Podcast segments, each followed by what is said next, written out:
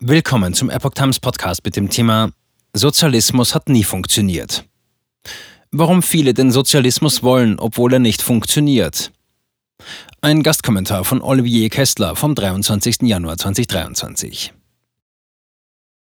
Man muss den Sozialismus an seiner Realitätstauglichkeit messen, nicht an den Träumereien seiner Erfinder oder Verfechter. Tatsache ist, dass der Sozialismus in der Praxis bislang nirgendwo funktioniert hat und auch nie funktionieren kann. Die autoritären und totalitären Formen des Sozialismus sind durch die Vorkommnisse im 20. Jahrhundert und darüber hinaus diskreditiert worden. Obwohl viele sozialistische Länder zu Beginn oft als sozialistische Musterbeispiele bejubelt wurden, behaupten dieselben Sozialismus-Anhänger etwas später plötzlich, dass die bislang ausprobierten und allesamt gescheiterten Sozialismus-Experimente mit dem echten Sozialismus nichts zu tun gehabt hätten.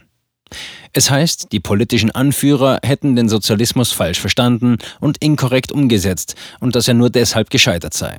Der Idealsozialismus wird so von jeglicher Konfrontation mit der Wirklichkeit abgeschirmt. Diese Kommunikationsstrategie verfängt, insbesondere bei den Jungen, mehr als die Hälfte, 51 Prozent der Amerikaner im Alter von 18 bis 29 Jahren etwa, sehen den Sozialismus positiv, wie das Meinungsforschungsinstitut Gallup jüngst herausfand. Sozialismus ist ein inhumanes System. Obwohl Sozialisten behaupten, ein echter Sozialismus sei noch nie ausprobiert worden, tun sie sich schwer damit zu erläutern, was denn genau anders gemacht werden müsste, damit es ein echter Sozialismus wäre. Was konkret war genau unecht am Sozialismus, wie er in der Realität ausprobiert wurde? Darauf haben Sozialisten keine konkrete Antwort. Vielmehr lenken sie ab, indem sie sich abstrakt über hehre Ziele auslassen. Echter Sozialismus sei ein demokratischer von unten und sorge dafür, dass Macht und Wohlstand gleichmäßig verteilt seien.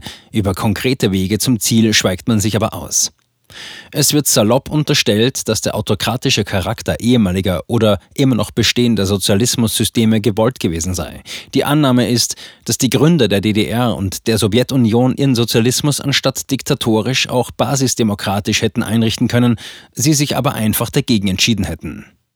Das Scheitern des Sozialismus hängt aber mitnichten von guten oder schlechten Absichten der Umsetzer ab, wie immer wieder behauptet wird. Selbst der Sozialismus eines Hugo Chavez, der in Venezuela, dem einst reichsten Land Südamerikas, explizit nicht den Weg der Sowjetunion beschreiten wollte, landete am Ende wieder bei einem inhumanen, planwirtschaftlichen Terrorregime, in welchem die Leute sogar ihre eigenen Haustiere verspeisen mussten, um nicht an Hunger zu sterben. Dass der Sozialismus scheitern muss, liegt nicht an Charakterschwächen von Menschen, sondern in der Natur der Sache selbst. Nicht praxistauglich. Sozialisten verweisen oft darauf, dass selbst Sozialismusvordenker Karl Marx Freiheitseinschränkungen nicht begrüßt habe und es deshalb nicht nötig sei, die Freiheit der Menschen zu beschneiden, um den Sozialismus umzusetzen. Christian Niemitz, Autor des Buchs Sozialismus, die gescheiterte Idee, die niemals stirbt, entgegnet darauf Folgendes. Zitat das Problem dabei ist, dass Marx die zahlreichen Schwierigkeiten, mit denen realsozialistische Systeme zu kämpfen hatten, gar nicht erst voraussah. Wie hätte ein Arbeiterstaat sich beispielsweise verhalten sollen, wenn ihm in Scharen die Arbeiter weglaufen, weil sie in diesem System nicht leben möchten? Wie soll er mit Massenstreiks, die die Erfüllung des Plans gefährden, umgehen? Wie soll er auf Massenproteste, die, wenn sie aus dem Ruder laufen, zu einer Restauration des Kapitalismus führen könnten, reagieren? Und weiter, das sind Fragen, die Marx sich gar nicht erst gestellt hat. Wenn man solche Möglichkeiten einfach per Annahme ausschließt, dann ist es natürlich sehr leicht, sich einen Sozialismus vorzustellen, der sich hervorragend mit individuellen Freiheitsrechten verträgt. Wer eine Welt beschreibt, in der es per Annahme keine Schwerkraft gibt, der kann auch sehr leicht davon erzählen, wie in dieser Welt Menschen von Hochhäusern springen, ohne Schaden zu nehmen. Es ist daher kein Argument, dass Marx selbst keine Mauern und keine Gulags wollte. Es ist völlig egal, was Marx wollte oder nicht wollte.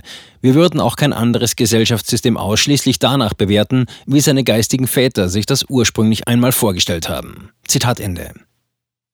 Arm, weil Sozialismus herrschte. Das ökonomische Scheitern des Sozialismus hat auch nicht mit einem Demokratiedefizit zu tun, wie demokratische Sozialisten uns weismachen wollen. Es ist nicht die Demokratie, die ein Land wohlhabender macht. Es gibt diverse empirische Studien zum Verhältnis zwischen dem politischen System und der Wirtschaftsleistung. Eine davon, Adam Przeworski 2002, vergleicht 135 Länder über mehrere Jahrzehnte hinweg und kommt zu folgendem Ergebnis. Zitat. Das politische System hat keinen Einfluss auf das Einkommenswachstum.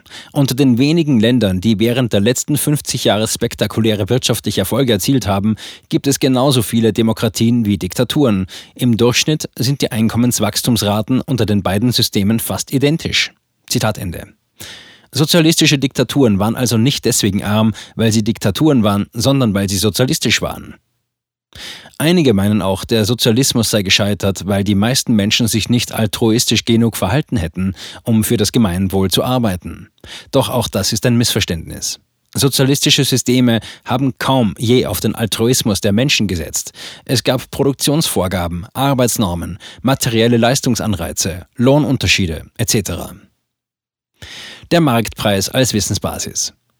Der Erfolg von marktwirtschaftlichen Systemen im Gegensatz zu sozialistischen Systemen geht vielmehr auf ihre Fähigkeit zurück, wirtschaftlich relevantes Wissen zu erzeugen und zu verbreiten. Als Informationsquellen und Signale sind insbesondere Marktpreise zentral. Diese entstehen durch die Kauf- und Verkaufsentscheidungen von Millionen von Menschen. All diese Akteure verfügen über irgendwelche wirtschaftlich relevanten Kenntnisse und es sei auch nur die Kenntnis ihrer eigenen Präferenzen, die sich ständig ändern. Märkte zapfen folglich ein enormes Reservoir an verstreutem Wissen an, das niemandem in seiner Gänze zugänglich ist. Oft handelt es sich dabei um implizites Wissen, also solches, das sehr zeit- und ortsspezifisch ist und das wir nicht oder nicht vollständig in Worte oder Zahlen fassen können.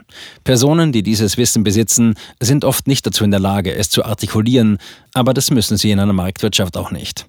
Sie müssen nur entsprechend handeln.